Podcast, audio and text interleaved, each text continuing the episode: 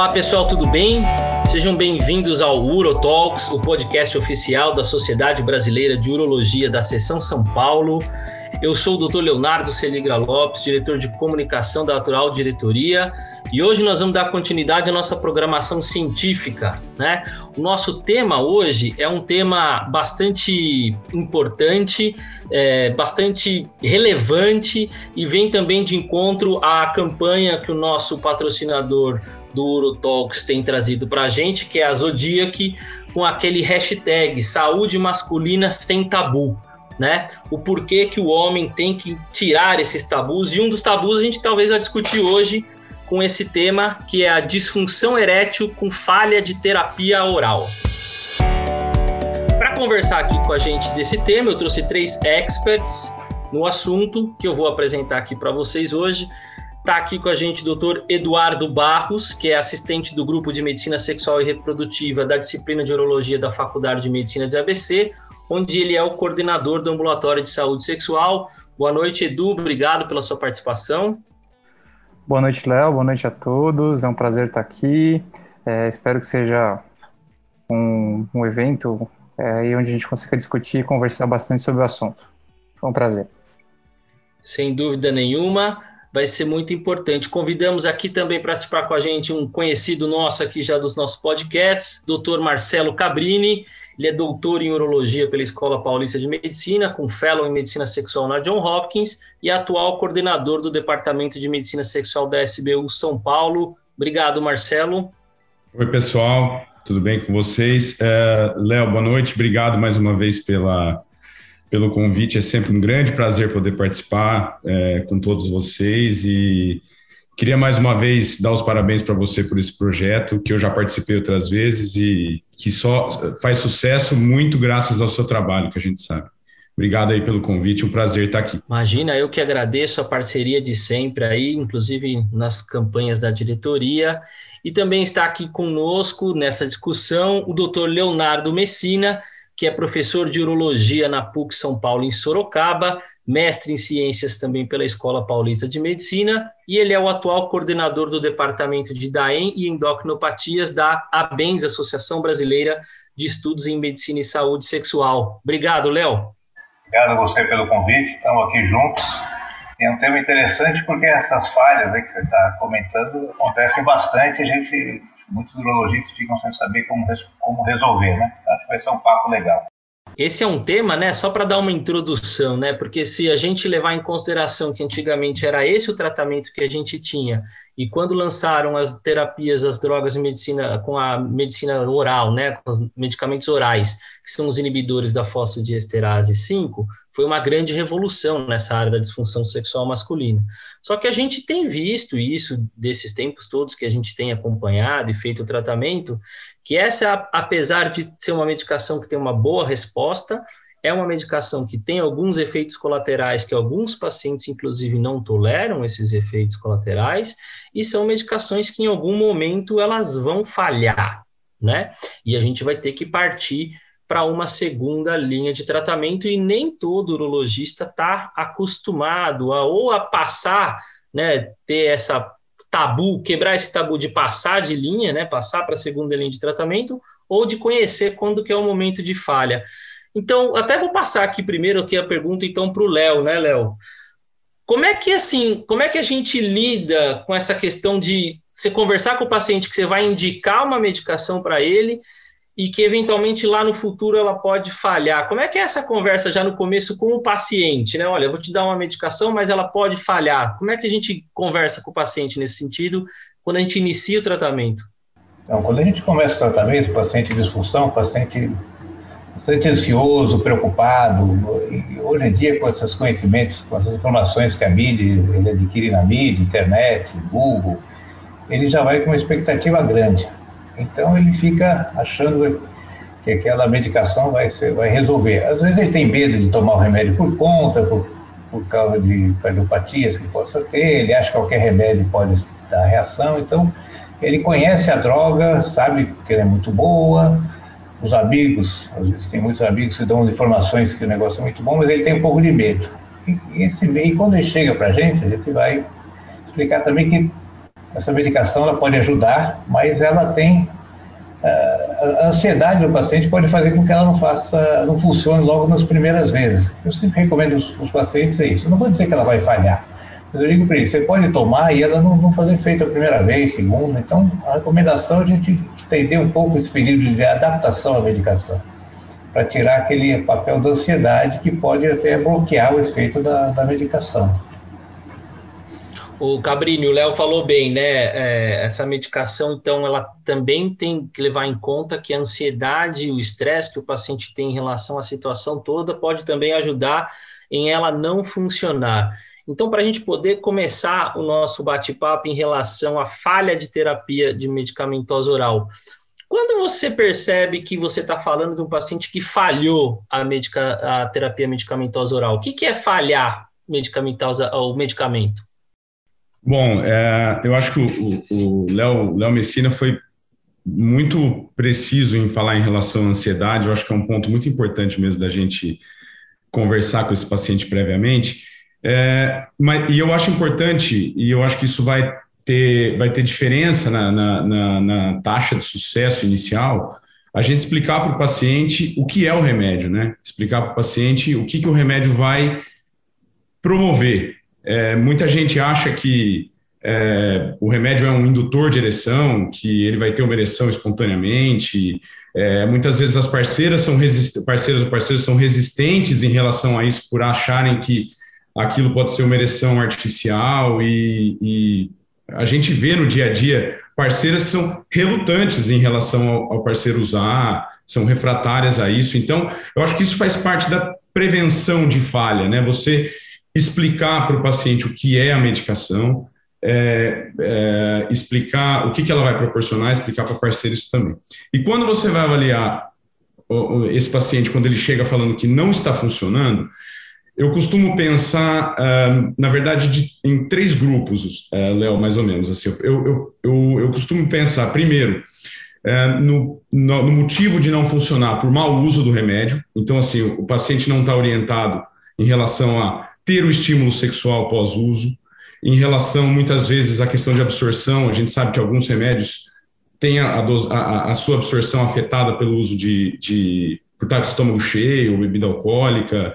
É, então, eu sempre discuto isso em relação à falha ser por causa de um mau uso do remédio. É, um outro lado que a gente tem que avaliar no paciente é o momento psicológico desse paciente. A gente não pode esquecer que Muitas vezes o momento psicológico, o humor desse paciente mudou do início do tratamento para agora. Esse paciente pode estar enfrentando um momento de crise de relacionamento, ele pode estar em outro relacionamento, ele pode estar mais ansioso, mais depressivo, e isso justificar uma piora da, da, do sucesso, uma piora da ação do remédio. E pensar também na evolução da doença. A gente tem que deixar claro para o paciente que nós não estamos tratando a doença dele, nós estamos dando uma medicação que vai ajudar ele a ter uma ereção, apesar do problema que ele tem. E esse paciente, obviamente, pode evoluir clinicamente. Ele pode ter uma piora da parte arterial, ele pode ter uma, uma piora da parte tecidual, ele vai envelhecer. Então, muitas vezes, um remédio que funciona hoje, daqui a 10 anos, uns 5 anos, vai funcionar mais, simplesmente porque a doença dele de base evoluiu. É, e está atento a isso também, a questão hormonal, a tudo que pode piorar com o passar dos anos e que pode justificar uma falha do tratamento aí do ponto de vista clínico, né? não, não medicamentoso e não, é, não psicológico. Tá? Então, eu costumo fazer essas três, esses três grupos. assim.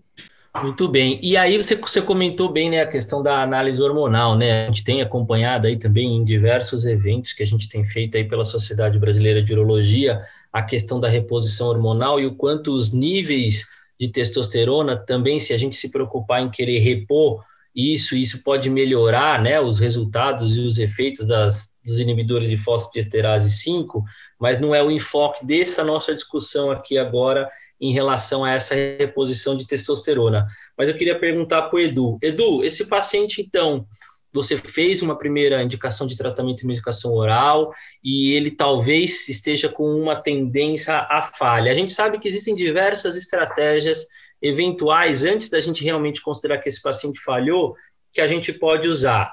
Trocar medicação, fazer boost. Você quer comentar alguma coisa sobre isso?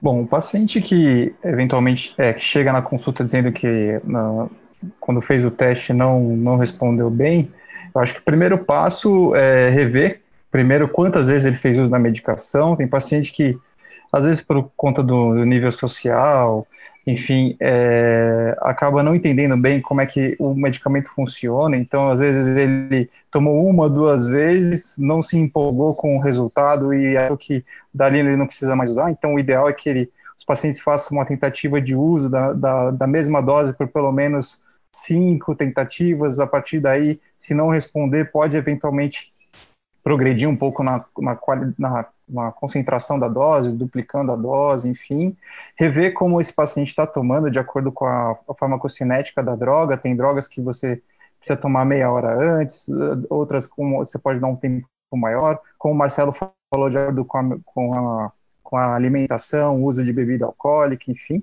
é, mas uma vez que você percebe que o paciente entendeu como ele faz, usou a droga e ele não respondeu bem a ela, eu sempre dou uma chance também, além da medicação, às vezes de uso de demanda, em tentar associar outras formas de droga, como, por exemplo, o uso diário, né, que no caso a droga que a gente tem disponível é a tadalafila de uso diário, e quando ele vai ter a relação sexual, ele faria esse boost que você comentou, de uma droga de demanda, seja ela o próprio tadalafila, ou até mesmo usar uma, outra, uma droga prima dela, como se fosse um sildenafila ou outras drogas de uso de demanda, que eu, eu pessoalmente eu gosto de associar as dois, duas drogas diferentes, até para eu tentar buscar a melhor resposta de cada uma delas, né? Isso de acordo, lógico, como o paciente vai responder, né?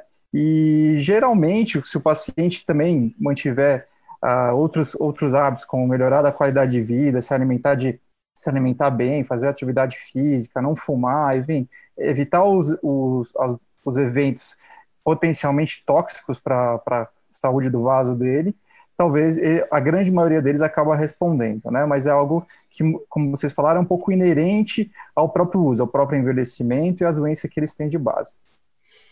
Alguém tem alguma outra dica, alguma sugestão? Alguém faz alguma coisa diferente para tentar ver se esse paciente ainda fica nesse tratamento com medicação? Alguma, algum outro pulo do gato que alguém costuma fazer no, no consultório?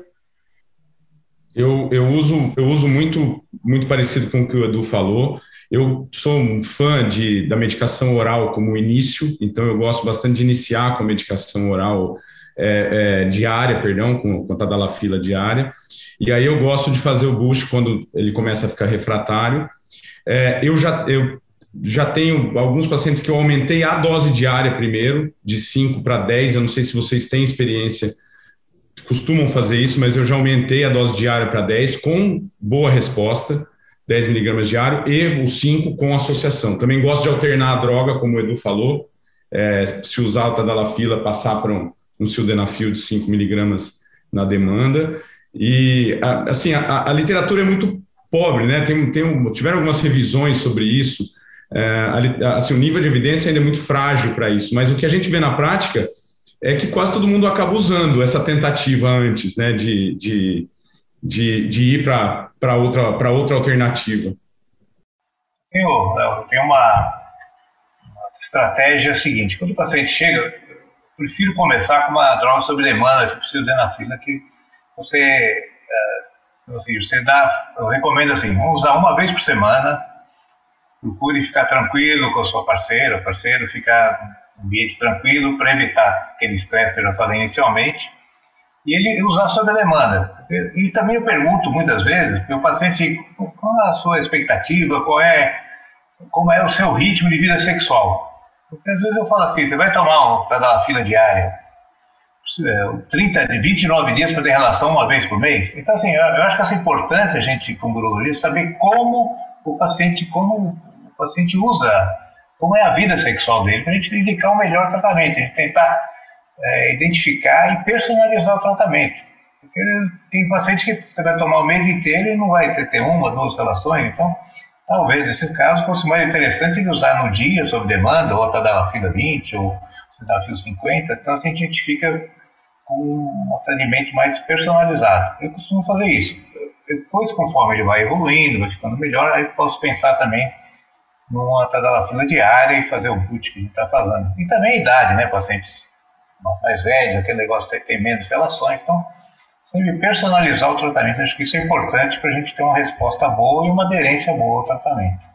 Posso fazer um comentário, Léo? Lógico acho que, que o que o Messina falou é, é, é, fundamental, mas eu acho que uma das vantagens, às vezes, do medicamento diário é você trabalhar um pouco com a autoestima do paciente. Porque ele, usando diariamente, eventualmente ele vai começar a ter novamente ereções noturnas, ele vai eventualmente ver um, ter um estímulo qualquer ali no dia a dia dele, ele percebe que o pênis dele reage de uma forma diferente.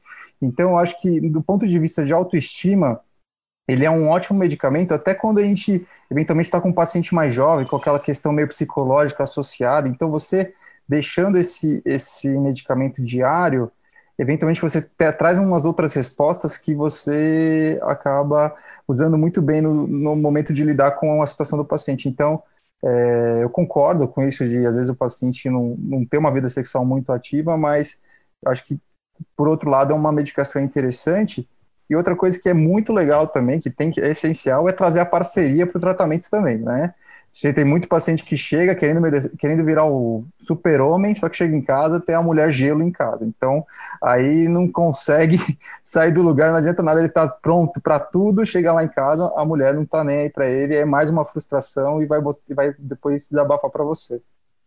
Esse é um ponto que nos dois comentários eu consigo fazer essa reflexão, né? O quanto que nós que atuamos na área de medicina sexual precisamos entender que não é só a parte física, mecânica do negócio, e a gente precisa entender como é que está a questão social do negócio, né? Então, se, a, se, o, se, o, cara tem essa expectativa, como o Léo falou, né? Alinhar a expectativa dele em relação ao que ele deseja, a, a questão da gente ter a parceria junto para saber, olha, como que vocês estão relacionando, é adequado, se não é, se vocês querem, se vocês não querem essa relação, né? Eu acho que essa questão toda, e aí a questão também do do jeito de você pensar para o cara, olha, eu vou dar um tadala fila diária porque eu quero ver se ele se estimule. Isso traz também uma, uma questão psicológica é, além, né? Então, acho que ambos os comentários mostram para a gente o quanto que nós que atuamos nessa área precisamos pensar mais amplamente. Mas uma vez que a gente então viu que esse paciente falhou e que a gente vai partir para a segunda linha, eu quero ouvir o comentário de cada um de vocês no, segundo, no seguinte sentido: nós vamos então partir para um teste de ereção forçada com alguma medicação injetável no corpo cavernoso, e eu queria ouvir de cada um o que, que vocês têm o hábito de fazer. Vocês prescrevem alguma medicação inicial específica para esse teste de ereção? Vocês já pedem, pode ser até um, um, um ponto sensível aqui para a gente discutir também, para um outro colega fazer com, conjuntamente com o ultrassom Doppler? Vocês, como é que vocês têm a praxe Quer começar, Marcelo? Bom, Léo, eu vou começar do fim em relação ao, ultrassom Doppler, tá? É, esse não é o ponto ainda que eu costumo pedir ultrassom Doppler para os pacientes, a não ser que eu não queira dar injeção. É, então, assim, eu, eu, eu dou o exemplo do paciente jovem, que você percebe que, assim, predominantemente psicogênica causa, mas ele é refratário a medicamento e você acredita que ainda tem um fator psicogênico que você quer talvez convencê-lo disso, convencê-lo de que ele precisa de um acompanhamento em conjunto. Esse paciente talvez seja o momento de você fazer um ultrassom Doppler, mas justamente para não, para tentar não ir para o próximo passo, para convencê-lo de que ele precisa de um acompanhamento em conjunto. Quando a história me, me, me mostra que esse paciente realmente está refratário por uma falha clínica e esse paciente vai para a injeção, eu ainda não costumo fazer. Eu faço sim o teste de direção no consultório, como uma forma de testar dose, titular e orientar a aplicação. Isso sem dúvida, mas sem, sem ultrassom Doppler prévio. E você começa com o quê? Eu, eu começo, eu, eu, eu tenho no consultório, eu, eu uso o Trimix, né? Então eu uso é, uma, uma, configuração de 20, 20 microgramas de prostaglandina, é, 12 de papaverina e 3 de fentolamina. Tá? Então, eu uso papaverina mais é, prostaglandina mais é, é fentolamina. Normalmente, eu começo com uma aplicação de 0,2 e eu faço esse teste aqui, aguardo que esse paciente tenha ereção. É, obviamente, eu peço para ele aguardar é, a detumescência né, antes de liberá-lo. E caso ele na primeira hora não apresente resposta, eu aumento, mais, eu faço mais 0,1 até 3 micro, é, ml, 0,3 ml. Uh, e se houver falha, eu remarco um novo teste. Eu não faço mais droga naquele momento. Aí eu já começo com, com o 0,3. É, esse é o protocolo que eu uso. Tá? Edu, você, com certeza não deve ser igual. É isso, acho que é uma festa do caqui, acho que cada um faz a sua alquimia. a verdade é essa. É, na verdade, eu sou um cara que eu, eu, eu tento primeiro a monoterapia com caverjete. Eu sei que tem muita gente aí que não, não, não gosta tanto do caverjete. É, no caso, não, não queria falar o nome do comercial aqui, mas o Alprostadil, né? Então, é, eu, eu, gosto, na verdade, quando eu prescrevo, eu peço para eles já comprarem a dose de 20 microgramas, uma coisa, por que, que eu gosto bastante de usar essa medicação que vem da farmácia? Uma, porque eu sei a procedência, então eu sei que é, é, eu tendo a acreditar que a procedência é muito boa, que é bem feita, tal, e tem tudo para dar certo. Então, eu peço para comprar a dose de 20 microgramas e eu titulo no, no, no, no consultório, eu aplico de, é, metade da dose então seria aproximadamente 10 microgramas, e aplico e vejo uma resposta em torno de 15, 20 minutos, vejo como ele responde. Se ele tiver uma resistência axial até considerado ok, não nota 10, eu até paro por ali, peço para ele fazer o estímulo, é, ter as tentativas em casa, porque é diferente quando tem o um estímulo em casa, enfim, com a esposa, num ambiente mais confortável, longe do médico, sem o medo. E se ele é, é, responder bem essa droga em casa, a dose dele é de 10. Se ele na minha frente já não tem uma boa ereção, a resistência muito ruim, axial, eu já tendo a fazer a aplicação dos 20 microgramas também no consultório e vejo como ele responde. E se ele responder bem ou mais ou menos, independente da resposta, eu peço para ele tentar pelo menos mais umas duas, três vezes em casa. Pessoalmente, eu não gosto de usar a papaverina. Tá? É, a literatura mostra o risco de priapismo, eu já vi alguns casos que chegaram no pronto-socorro que não, não fui eu que apliquei, mas que fizeram uso de papaverina e tiveram priapismo, então eu ainda tenho, sou um pouco cético, apesar de eu saber da, da real eficácia da droga, é, então eu costumo não usar muito, e quando eu, eu não uso o Caverjet, eu costumo usar o Bimix, que é o, o Alprostadil com a, a fentolamina. Léo, e você? Eu também sou né, o né? prefiro usar o Caverjet. A gente tem uma dificuldade muito grande de encontrar no mercado. Tem épocas que aparecem, tem outras épocas que não. E acho que é mais tranquilo. Sei também é um caso de dor. Às vezes tem paciente que dá muita dor. Mas eu tive, nesses anos todos, foram, foram, realmente foram poucos pacientes que, após a aplicação, ficaram com uma dor mais intensa que até contraindicar continuar. Eu aplico, eu explico como, como aplica, faço esse teste casa com esses 10 microgramas Quer dizer, a ideia é boa, você dá uma metade da dose e vê para ele. Porque realmente o ambiente nunca é propício, né? Você está no médico ali, depois ele vai, como que eu vou embora, vou ficar assim, né? A gente tem que ficar, fazer um segmento para ele, orientar bem e explicar realmente onde, onde aplica. Acho que isso é muito importante também quando ele for fazer o home test, né? Algumas vezes em ambulatórios a gente não consegue o paciente compre a droga para fazer um teste, depois compre outra vez para ir para casa, está em torno de 70, 100 reais aí cada caixinha dessa, né?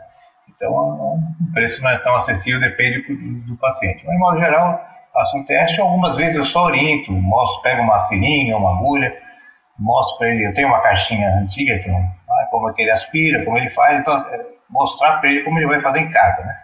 E depois deixo meu celular, claro, para se houver algum caso de priapismo, uma eleição mais prolongada de quatro horas, eu falo para entrar em contato.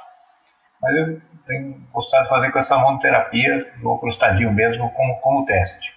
E depois, assim, no futuro, se o paciente gostou, se adaptou, eu posso até depois recomendar um Tribix de, de um laboratório de manipulação que eu acho confiável. É, então, só para eu entender, vocês também, Léo e Edu, acho que concordaram com o que o Marcelo falou a respeito do Doppler neste momento, né?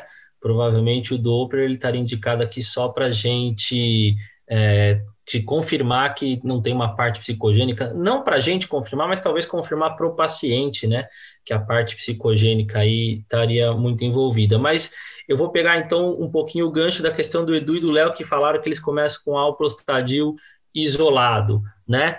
É, então tá bom. Então depois, como é que você titula essa medicação? Talvez o Léo pode começar respondendo. Se você falou que esse paciente começou a usar o alprostadil isolado e não deu certo, aí você titula primeiro para um bimix, você titula direto para um trimix, você já considera que existe algum paciente que ele é algum paciente típico para você já logo migrar para uma dose maior? Como é que você faz esse raciocínio, Léo?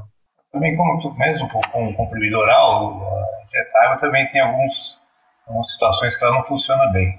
Eu, depois ele normalmente funciona com o prostadil. Não eu só indico o Tribix, porque daí ele vai injetar uma menor quantidade da, das drogas, né?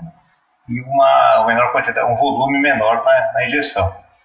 Então eu vou fazendo o teste, ele fez um teste também umas duas, três vezes, não teve uma ereção, uma ereção não foi suficiente, aí então eu partiria então para você associar as medicações, né?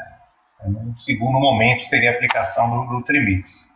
Edu, como é que você pensa nesse raciocínio de evolução? Como é que você tem a tendência a fazer? É, assim como o Messina falou, eu acho que o Marcelo deve concordar também, a grande maioria dos pacientes consegue responder de alguma forma, às vezes não nota 10, mas um, um 7, um 8 lá, que ele eventualmente até consiga uma penetração. Mas eu acho que a nossa maior limitação é o problema, nosso maior problema é estar tratando um homem, né? Homem não gosta de sentir dor, esse é fato.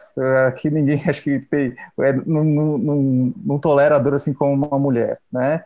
É, temos a limitação do preço, que é, uma, é, um, é um medicamento que não é barato. Enfim, é, e ele, eles respondendo ou não respondendo bem ao Coverjet, é, normalmente o Coverjet eles não, eles não aderem tanto por conta do custo, que é realmente mais alto, eu tendo a prescrever o Bimix, é, também com a, papaverina e o alprostadil, e vou titulando de acordo. É, aí, como eu não coloco, não faço o trimix, eu acabo jogando uma fentolamina um pouquinho mais alta. Eu chego até botar até 10 miligramas por ml de fentolamina, é, sem usar o papaverina para ver se, se tem algum tipo de resposta. Mas eu acho que se ele fez esse uso da, da, da PMIX e não respondeu bem, aí é até uma pergunta que eu deixo para vocês aí, até quanto vocês insistem na medicação? É, vamos então aumentar mais essa dose? Vamos mostrar, mudar a formulação? Vamos aumentar essas concentrações? Que ponto vocês falam, não, não é mais, não é um medicamento mais que a gente vai usar? Desculpa fazer essa parte aí de moderar, Léo, mas é uma Imagina essa, essa é a pergunta que eu já ia jogar para o Marcelo, porque na verdade ele é o indivíduo desse grupo aqui que iniciou com o Trimix. Então ele é o principal X da questão aqui para nos responder. Como é que você evolui então, Marcelo? Porque você começou já com o Trimix, então a gente já imagina que a resposta da ereção, teoricamente, ela tem uma tendência a ser melhor, porque a vasodilatação ela tem melhor resposta com a associação das três medicações, mas a gente também, o, o downgrade para você é mais difícil, não tem muito como você pensar em dar downgrade. Daí para cima é, eventualmente, uma formulação com uma quarta medicação, ou é titular essa dose, qual que é o seu limite, como é que você trabalha com isso daí? Primeiro, eu queria agradecer o Edu por deixar a pergunta mais fácil para mim, né? Obrigado. Mas, é, bom, primeiro, só justificando o porquê do Trimix, eu concordo absolutamente com tudo com que o Léo Messina e o Edu falaram. É, só lembrando que o alprostadil é a única droga aprovada aqui e nos Estados Unidos, né? A única droga que a FDA aprova é o alprostadil. Toda e, e nos Estados Unidos ainda assim se usa muito combinações, né? E aqui no Brasil a gente usa também, e a razão pela qual eu uso é a facilidade de ter no consultório para fazer o teste, é a facilidade do paciente comprar em quantidade maior pela questão preço. Então, é, é, é, é uma preferência, é um, é um, hábito, mas eu concordo que a droga reconhecida é o alprostadil. Então, é só para justificar o porquê que eu uso o Trimix, é uma questão de hábito, costume mesmo. Bom, é, em relação à evolução, Léo, a sua pergunta, eu acho que tudo depende do porquê que falha. O, o, o Edu é, apontou muito bem, a gente tem que lembrar que a taxa de sucesso do, das medicações injetáveis beira os 90% na grande maioria dos trabalhos. Só que a taxa de aderência a longo prazo está em torno de 20 a 30. Ou seja, é, não é só falha. Então, eu acho que tem que avaliar caso a caso. Quando o problema é, é por exemplo, dor, que eu, eu já tive alguns casos de dor intolerância, aí muitas vezes você tem que mediar. Geralmente a, a droga que mais provoca dor é, a é o alprostadil, a prostaglandina, por causa do pH. Então, muitas vezes você tem que diminuir a prostaglandina e aumentar um pouquinho a papaverina, ou fazer uma formulação sem a prostaglandina, que tem aí a vantagem de não precisar refrigerar, né? Tem muito paciente que tem problema na manutenção, então é uma opção você ter uma droga que não precisa refrigerar. Ou se o problema é por não sucesso mesmo, por, falha clínica. É, e aí, é, nesse ponto, muitas vezes você tem que optar por uma formulação com doses maiores, né? Às vezes aumentar a prostaglandina para 30 microgramas, é, usar mais papaverina, que dentre as drogas a que tem maior taxa de sucesso é a papaverina, embora eu concorde com o Edu, todo mundo tem medo da papaverina, porque a papaverina tem uma taxa de priapismo maior, então você tem que ficar atento, orientar muito bem esse paciente. Mas lembrar também que existe falha de tratamento por mau uso. Então, normalmente, quando o paciente usa e não tem sucesso, Primeira coisa que eu faço é chamar o paciente de volta ao consultório para ver como ele está usando, porque é muito comum esse paciente estar tá aplicando subcutâneo, ou a droga ter vencido, ou ele mal conservou a droga, ou ele trocou de farmácia. Então a gente tem que ficar atento a esses detalhes também antes de sair aumentando dose. E aí eu acho que o que mais limita uma dose para outra é o volume, né? Porque você começa a aumentar muito o volume e isso começa a ficar desconfortável na injeção. Então, o que mais me limita a falar, não, eu preciso dar o próximo passo, é a quantidade de volume injetado. Quando começa a ficar uma quantidade grande, eu já pulo para a próxima. É, não é muito o escopo, mas dá para a gente encaixar aqui. Quando a gente está falando de um paciente que submeteu a prostatectomia radical, e aí, por mais elegante que a cirurgia tenha sido feita, por mais preservação de dinheiro que o cirurgião tenha feito, e que eventualmente não tenha sido você que fez essa cirurgia, e aí você tentou uma medicação oral e esse paciente é, não respondeu num primeiro momento. E a gente sabe que, eventualmente, essa, essa disfunção erétil dele pode se recuperar em até um ano, né? É, Marcelo, você entra com a medicação injetável e aí talvez você já está pensando que esse paciente vai continuar com injetável, você tem a tendência a esperar, como é que você faz com o paciente pós-prostatectomia radical? Bom, é, o paciente pós-prostatectomia radical, que eu acho que é um grande desafio para nós que trabalhamos com a área de sexualidade, é, ele vai variar muito a resposta, muito por causa disso que você citou, né, Léo? A gente não sabe qual paciente vai recuperar e qual não vai. É, e a gente tem que lembrar que na fase inicial pós-prostatectomia, por causa da neuropraxia, da ausência de estímulo neural, esse paciente tende a ser um pior respondedor das drogas orais, porque eles precisam, a, a, o início da ereção depende da, do, do óxido nítrico liberado pelos nervos. Né? Então, muitas vezes esse é um paciente que você vai precisar manter com injeção por um tempo e que, eventualmente, no futuro você consegue fazer um downgrade. Então, eu, é, é assim, paciente que está usando o máximo de medicação via oral nos primeiros três meses pós-prostatectomia não respondeu, eu costumo entrar com a medicação injetável para fazer com que ele tenha algum grau de ereção, é, e aí depois eu vou testando no futuro se é possível fazer o downgrade. Mas eu entro o quão mais precoce possível, é, porque quando esse paciente não responde, geralmente por a questão neural. Léo Messina, e aí a gente está com esse paciente, então, que ele está fazendo essa injeção, ele está feliz, ele está satisfeito, ele não é um paciente que, como os, o Marcelo e o Edu comentaram, ele se, se negou ou lá está refratário porque ele não quer fazer a injeção, mas ele está indo bem, né? É, você faz algum acompanhamento diferente com esse paciente? Como é que você orienta esse paciente em relação a segmento, a questão dos efeitos colaterais da medicação, a examinar é, pênis, se ele está tendo algum efeito ruim em relação à própria injeção, se ele está desenvolvendo alguma coisa no pênis? Você faz algum segmento específico para esse tipo de paciente? É, você deve estar falando sobre fibrose, né? Que a papaverina pode causar, né? Além das coisas clássicas que você recomendar, alterna o lado, alterna a posição, um pouquinho mais distal, vai, vai subindo, fazendo uma escada, né? De um lado, do outro, assim, sempre procurando ver sítios diferentes da aplicação. E pedir para ele observar se ele forma algum caroço, alguma coisa, para me procurar. Então, sequências, depois que ele se adaptou, vários pacientes que se adaptam, que gostam da medicação, é, preferem até levar, apesar do, como o Marcelo falou, do, você precisa de geladeira, você precisa de local para conservar melhor né, o Prostadil.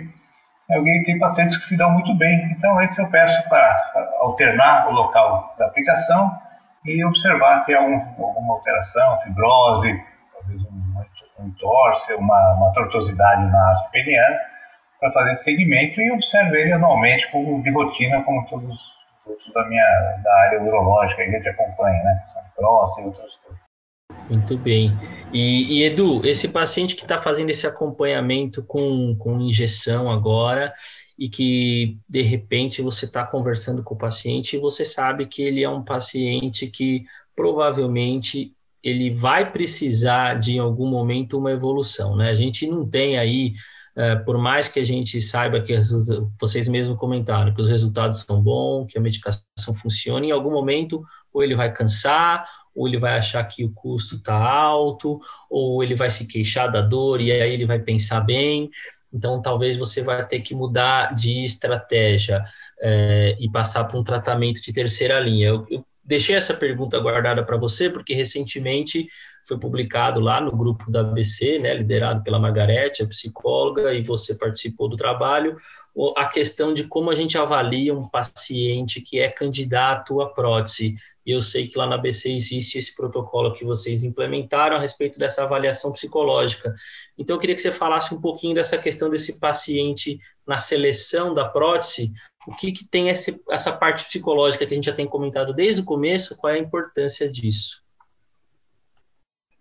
Então, lá no ABC, a gente realmente introduziu esse protocolo de que todo paciente que é, vai ser submetido a um procedimento é, que tem algum, alguma disfunção sexual, seja ela uma disfunção erétil ou uma curvatura peniana, é, previamente ela tem que ser avaliada pela equipe de psicologia, porque com o histórico lá que a gente tem, a gente começou a ver muitos pacientes insatisfeitos com o resultado, enfim, principalmente em relação ao tamanho peniano, enfim, a curvatura que ela se mantinha ainda de algum grau, um, um certo grau, enfim, e a partir daí a gente é, avaliou que isso é importante, né? Como você comentou, a gente publicou um artigo é, recentemente agora no Journal Sexual Medicine, falando sobre a importância da avaliação psicológica, e nesse artigo a gente conseguiu avaliar 53 ou 58 pacientes, agora não me lembro, é, pacientes, onde a gente viu que cerca de 27% dos pacientes que a gente eram eletivos do nosso ponto de vista urológico para colocação de uma prótese,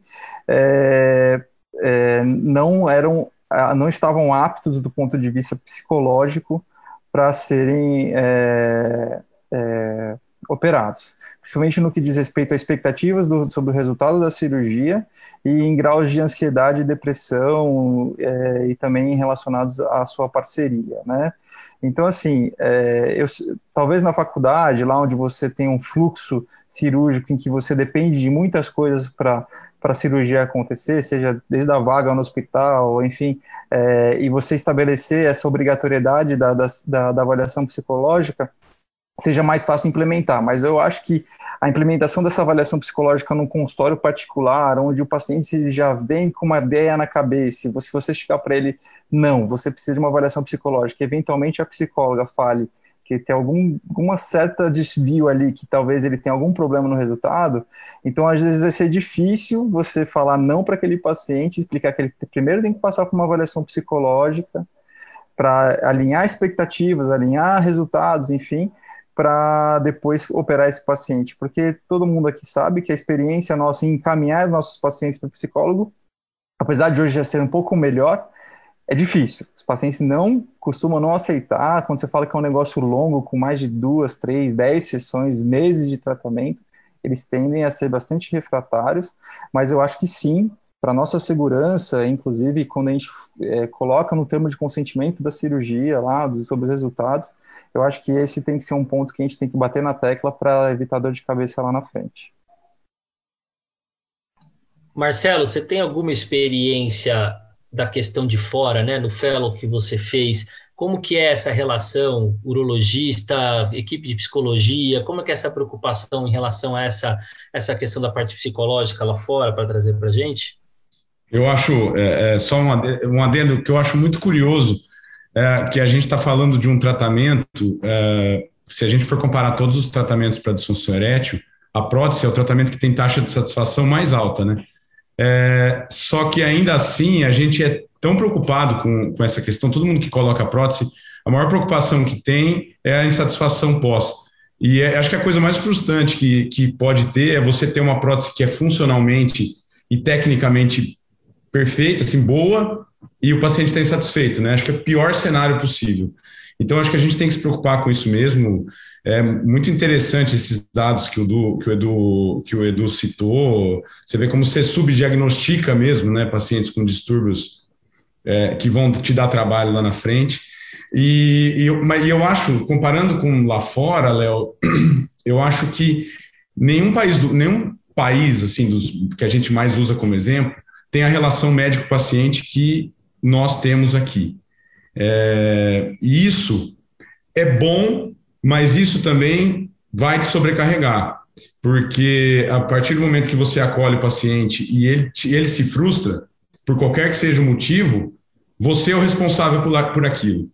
É, e eu acho que nos Estados Unidos isso é um pouco mais dividido, porque como a visão é um pouco mais técnica, é, e existem os grupos né, que fazem, quem faz o treinamento de injeção intracavernosa tem a enfermagem que faz, não é o médico que vai lá, que vai ficar ele funcionando, ou ele vai fazer. Então, tem o cara que vai fazer o Doppler, tem, é, tem toda uma equipe multiprofissional, e aí eu acho que eles valorizam muito a questão psicológica, muito também por uma questão de medo uh, de processos do que por uma questão da relação, né? A gente tem um pouco dos dois, eu acho que a gente pesa muito essa relação e a gente quer que o nosso paciente fique satisfeito. Então, eu acho que eles são mais bem cercados por terem essa multiprofissionalidade maior do que a gente. No, nossa medicina tende a ser mais individualizada e isso vai sobrecarregar uh, numa eventual insatisfação do paciente. Então, eu, eu, acho que a gente tem que se cercar também de todos esses cuidados é, e, e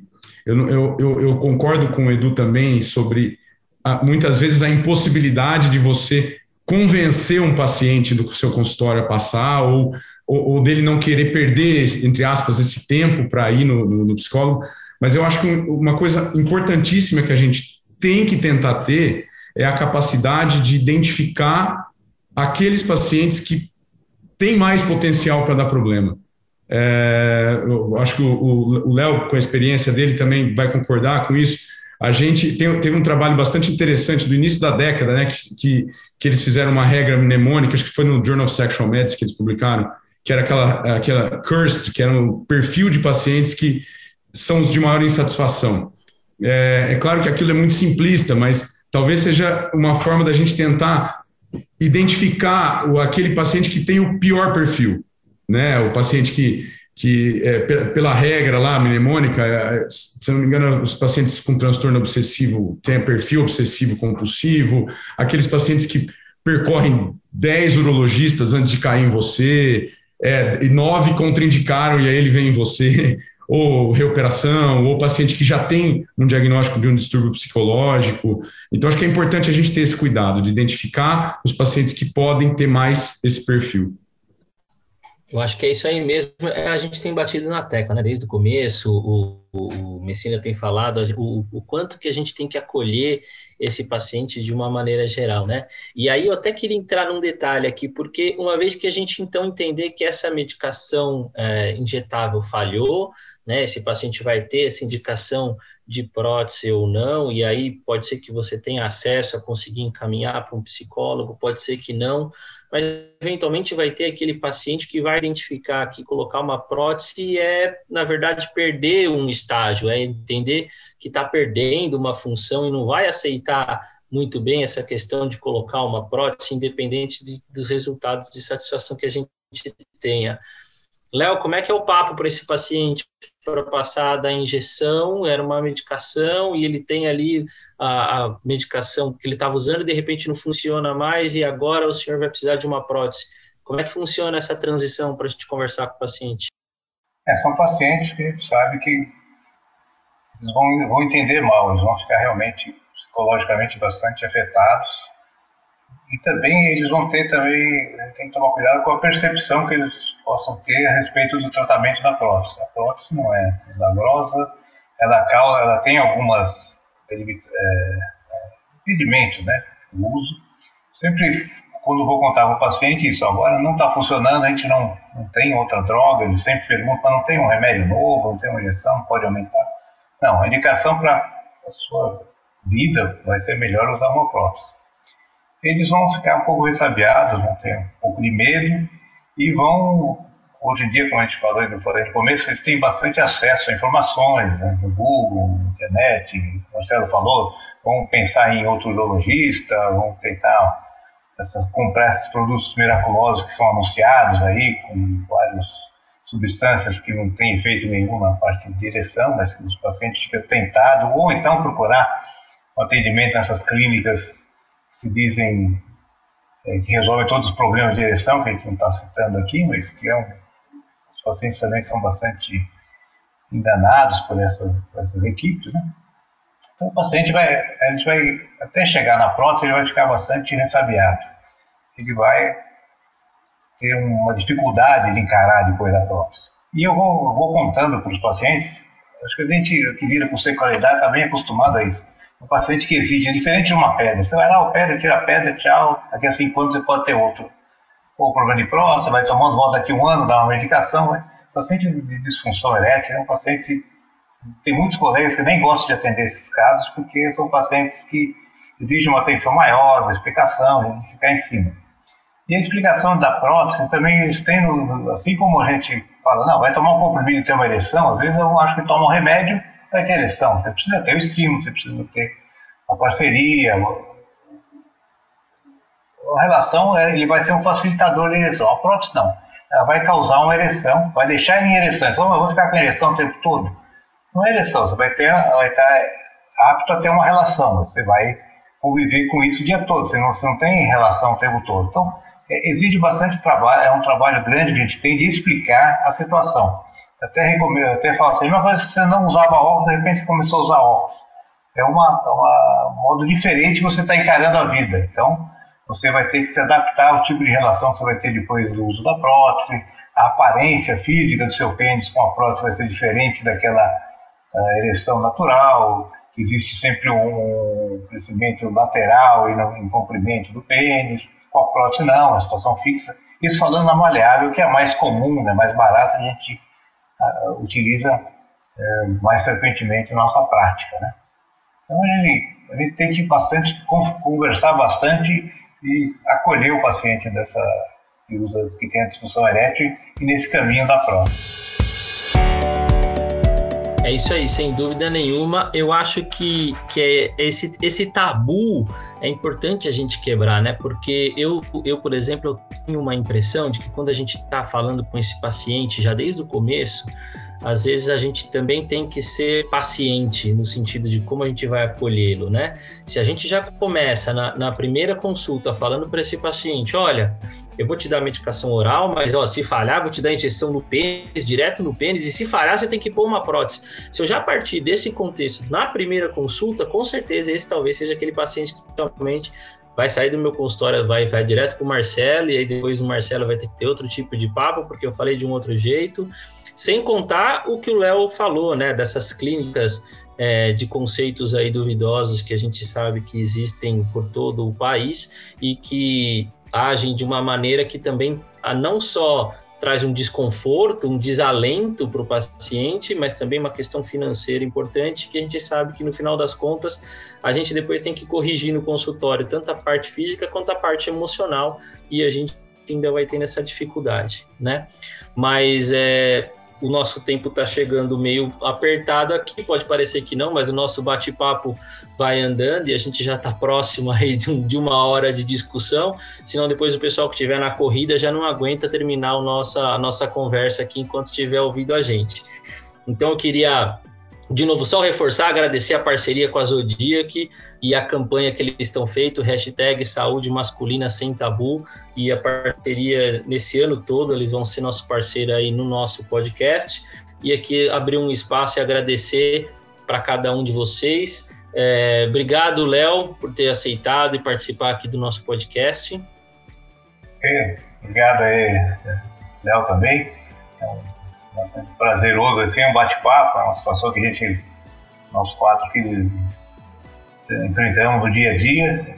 como eu falei, tem pacientes que tem, tem urologistas que não gostam de atender esse tipo de paciente, porque ele é um paciente que exige uma atenção diferente, mas para quem tem um pouco de paciência, como nós aqui, a gente consegue atender e dar uma boa, um bom diagnóstico, um bom tratamento para ele. Obrigado, então, Léo. É isso aí, muito bom. É, agradecer também o Edu, parceiro lá na disciplina da Faculdade de Medicina do ABC, onde a gente tem tentado melhorar um pouquinho também como a gente ajuda e a gente atende esses nossos pacientes. Queria agradecer mais uma vez pela disposição, Edu. Eu que agradeço, Léo. Queria parabenizar a iniciativa e o projeto que está cada vez mais gigante. O negócio, daqui a pouco não sei como vocês vão segurar a bronca aí, mas é, e parabenizar esse Bio São Paulo pela também iniciativa e atualização constante dos médicos. E eu acho que é o recado final aqui para tanto para os médicos quanto para os pacientes que eventualmente ouçam esse podcast é que o segredo de todo tratamento é que o paciente se coloque, se coloque como protagonista da, da situação. É, não jogar na mão dos médicos ou de quem estão acompanhando o, os possíveis resultados. E sim, a gente, tá, a gente caminha junto. Mas quem vai lá na frente chutar a bola no gol é o, é o, é o paciente. Então a gente depende muito dessa cooperação e iniciativa deles e a gente só está lá para guiar. Né? Então, mais uma vez, agradeço a oportunidade e que esse projeto cresça cada dia mais. Obrigado, Edu. E agradecer aqui o Marcelo, sempre companheiro aqui, parceiro das atividades da, da SBU São Paulo, um amigo aí próximo e está sempre pronto aí para qualquer chamada, chamada que eu dou. Então, obrigado mais uma vez, Marcelo, por participar aqui com a gente.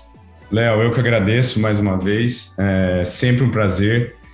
Está é, tá sendo um prazer muito grande poder participar com você aí, com o Léo, é, os dois Léo, na, da, da SBU nesse biênio e participar desse projeto com você aí ajudando quando, quando você precisa. É um prazer participar. Foi muito bom, a gente aprende muito.